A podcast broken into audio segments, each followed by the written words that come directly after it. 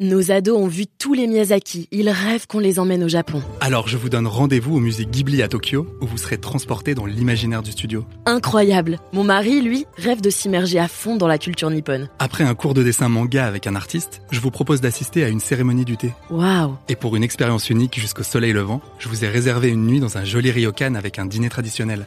Je nous y vois déjà. Avec Marco Vasco, ne rêvez plus. Vivez votre voyage l'esprit libre. Au rendez-vous sur marcovasco.fr pour imaginer votre prochain voyage sur mesure. Frédéric Bondou, bonjour. Bonjour Quentin. La première montre que vous vous êtes offerte, un petit cadeau à vous-même, ça c'est toujours assez plaisant ce moment. Est-ce que vous vous souvenez euh, du modèle de cette montre? Est-ce que vous vous souvenez de, l'instant? Ouais, je me souviens très très bien du modèle et de l'instant en fait. Euh, c'était une montre Emma, de marque Emma, c'était une fabrication française, un modèle sport. Euh, j'avais 11 ou 12 ans, c'était le jour juste après la communion de ma sœur. Euh, et j'étais tellement triste parce qu'elle avait beaucoup de cadeaux et que mon grand-père m'avait fait un, cadeau d'énormes billets. Et la première chose que j'ai fait, c'est réaliser mon rêve d'enfant parce que j'habitais dans une petite ville et tous les jours je passais devant cette vitrine de cette bijoutier joaillier et je rêvais de cette montre. Et ce jour-là, mm, pour la première fois de ma vie d'ailleurs, un de mes rêves est devenu réalité. Et j'ai encore cette montre aujourd'hui.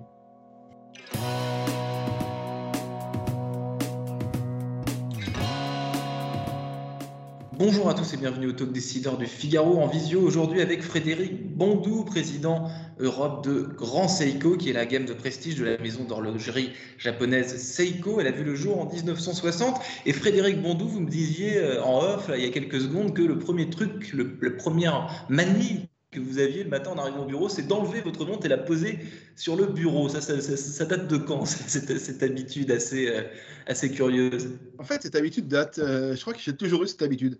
Euh, j'aime bien voir ma montre, voir l'heure, voir aussi sa beauté. et une chose très importante en parlant en, parlant, en fait d'aspects assez personnels, tous les matins, le fait de prendre sa montre, et c'est une montre à remontage manuel, et de la remonter manuellement, euh, ça me donne une relation très particulière, très tactile et très personnelle avec cet objet. Euh, j'ai toujours majoritairement porté des montres à remontage manuel euh, et, et j'avoue que c'est très, c'est très particulièrement, j'allais presque dire sensuel ce mouvement. Et puis poser sa montre sur la table, ça évite d'avoir à regarder son poignet toutes les, toutes les deux minutes. Donc vous, Frédéric Bondou, vous êtes diplômé de l'IDRAC et dès votre sortie de l'école, vous êtes parti en Asie travailler pour Omega, puis Longines. En clair, ce milieu, vous le connaissez par cœur. Donc, c'était peut-être pas un plan de carrière. Je crois, qu'avant, vous aviez eu, euh, euh, vous eu un début de carrière qui n'avait absolument rien à voir avec, l'horlogerie, mais d'aujourd'hui, ça fait quand même quelques entreprises que vous, vous enchaînez sur ce secteur, que maintenant vous connaissez très bien. Alors oui, j'ai eu la chance, euh, j'ai eu beaucoup de chance dans ma vie en fait.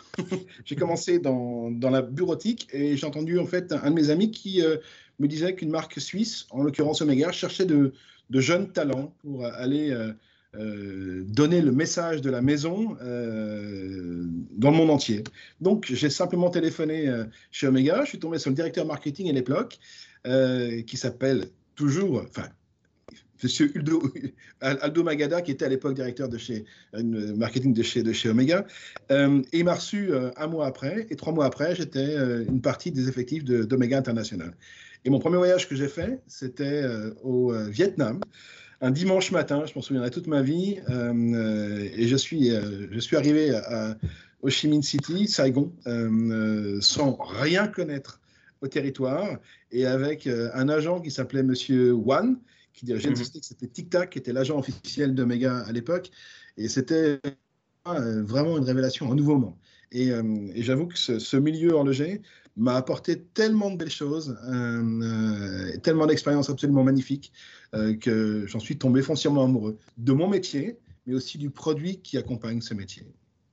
Alors, vous avez voyagé pas mal dans différents pays. Dans différents pays. Est-ce que vous avez observé des différences de culture en matière d'horlogerie, dans la façon peut-être dont on achète les montres, dans la façon dont on les porte, entre l'Allemagne, la Suisse? Le Japon. Euh, qu'est-ce, que, vous avez observé euh, à ce sujet, euh, Frédéric Bondou?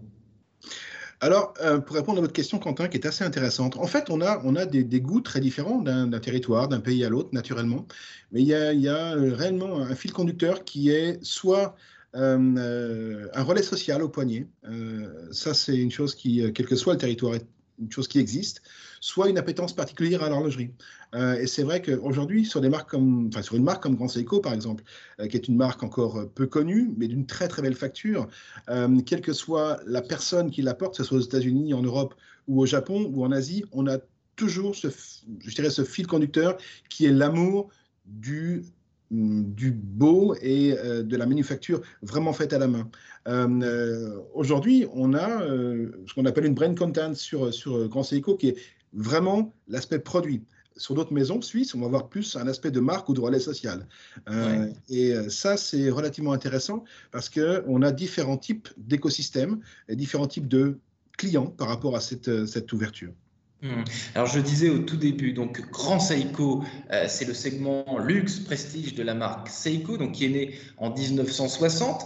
les modèles de montres, les tendances, elles évoluent comment euh, dans le temps? Combien de temps euh, vit une montre d'une certaine collection? Euh, Certaines sont immortelles. J'ai en tête certains modèles iconiques de, différentes marques.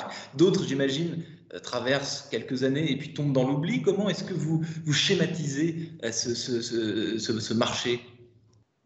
Alors, vous avez toujours deux tendances. Une tendance qui est une tendance historique et une tendance, je dirais, assez classique et une tendance qui est liée à l'ère du temps.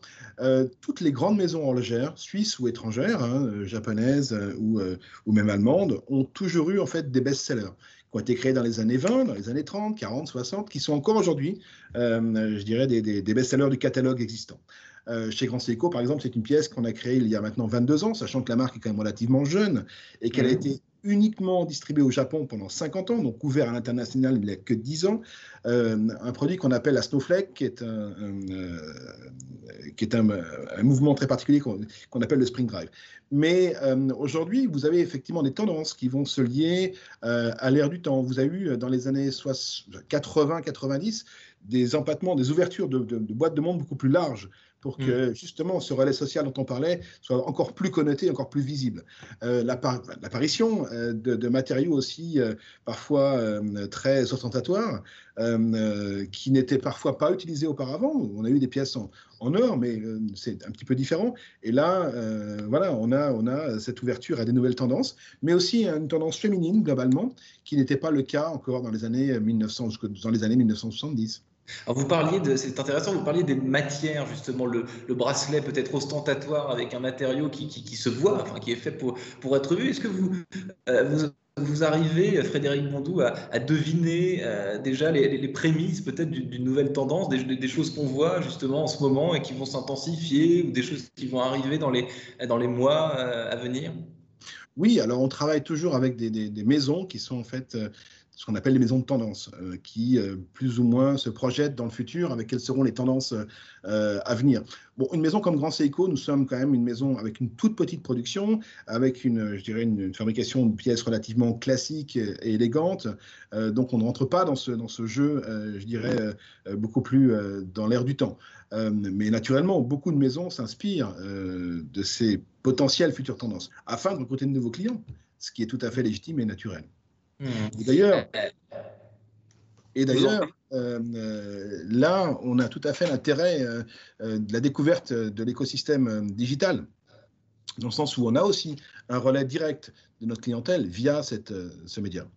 J'allais vous poser la question, justement, on parle beaucoup en ce moment de présentiel, de distanciel, Frédéric Mondou, pour le, pour le travail, le télétravail, le travail au bureau. Est-ce que vous, vous vendez des montres à distance, parce que vendre des montres de luxe à distance, c'est un petit peu paradoxal. Euh, par définition, le luxe, c'est quelque chose qu'on aime voir, qu'on aime toucher, et qu'on aime se faire conseiller par, un être humain. On a, en, un clic, on n'achète pas une montre de luxe, j'imagine. Alors, oui et non, tout est en fait assez complémentaire. Ce n'est pas, pas paradoxal. Aujourd'hui, on a une génération de différence tous les deux, Quentin. Euh, J'étais pas habitué, moi, euh, à acheter sur le net un certain montant d'affaires. Aujourd'hui, votre génération, la génération des enfants, est complètement en fait entrée dans cette ère digitale. Aujourd'hui, on a tout à fait. Moi, je te vois la boutique. On a ouvert une très belle boutique Place Vendôme, donc Grand Seco, en juin, et j'ai une clientèle qui est très jeune. Honnêtement, j'ai dû vendre 50% de mes, montres à des gens de moins de 35 ans, euh, avec un prix moyen de 8000 euros. Donc, c'est quand même une certaine somme. Ce sont des gens qui euh, soit viennent en boutique choisir leurs produits euh, et qui après se font livrer. Aujourd'hui, on n'a pas encore de e-commerce sur, sur cette boutique, ni même sur, sur Grand en Europe. On aura ce e-commerce d'ici à à peu près un mois effectif et euh, GS euh, Online l'année prochaine. Mais je suis convaincu que ces gens viennent peut-être voir euh, les pièces, je dirais, de manière réelle, les essayent et après passent commande sur le digital ou inversement. en fait, la mécanique intellectuelle ou de l'approche du, je dirais, du,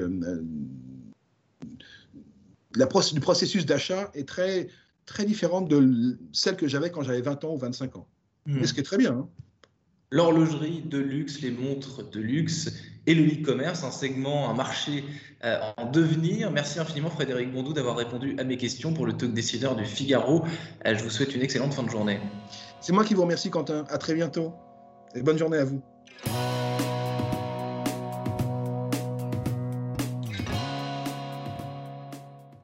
Nos ados ont vu tous les Miyazaki. Ils rêvent qu'on les emmène au Japon. Alors je vous donne rendez-vous au musée Ghibli à Tokyo, où vous serez transporté dans l'imaginaire du studio. Incroyable Mon mari, lui, rêve de s'immerger à fond dans la culture nippone. Après un cours de dessin manga avec un artiste, je vous propose d'assister à une cérémonie du thé. Waouh Et pour une expérience unique jusqu'au soleil levant, je vous ai réservé une nuit dans un joli ryokan avec un dîner traditionnel. Oh, je nous y vois déjà. Avec Marco Vasco, ne rêvez plus, vivez votre voyage l'esprit libre. Au rendez-vous sur marcovasco.fr pour imaginer votre prochain voyage sur mesure.